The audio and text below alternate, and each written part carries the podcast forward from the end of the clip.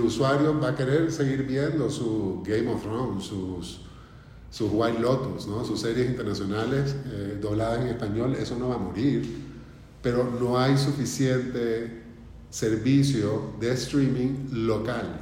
Te voy a dar un, ejemplo. En México está una historia que se llama, eh, un, documental que hicimos, se llama El Show. Es sobre un presentador que se llama Paco Stanley que lo asesinaron. Es un tema muy importante para los mexicanos. Hicimos un documental de cinco episodios y nos llegaron millones y millones de usuarios a verlo. Y muchos suscriptores que se suscribieron solo para ver la historia local de quién mató a Paco Stanley.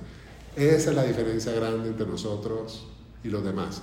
Tenemos la Casa de los Famosos en México, que es el reality mexicano, es como Big Brother mexicano, estamos nosotros lo tenemos tuvimos el Mundial en exclusiva digital también. Toda la Liga Mexicana la tenemos en México. Eso es lo que queremos replicar ahora en Colombia.